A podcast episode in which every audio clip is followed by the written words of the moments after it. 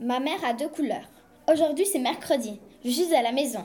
Il y a maman, papa, Marie, Julie, Maxime, Julien et moi. On a congé. On dîne et au menu, il y a brocoli, carottes, frites et poulet. Hum, délicieux. Maman mange et d'un coup, elle devient verte, puis orange. C'est horrible.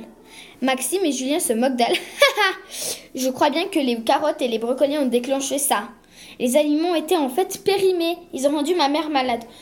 Ouf Elle ne va pas travailler cet après-midi. Mais demain, oui. La pauvre.